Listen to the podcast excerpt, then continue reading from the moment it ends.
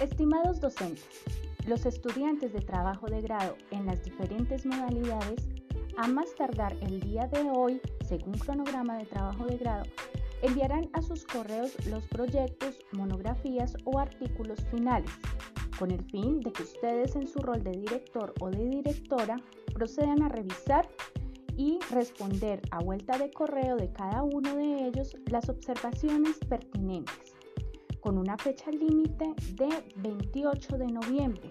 Es importante tener en cuenta que a más tardar el 1 de diciembre, como directores, debemos definir si aprobamos o rechazamos el mismo.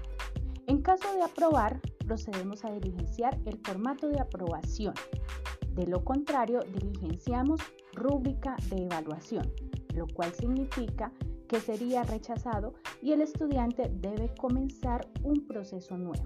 Muchas gracias.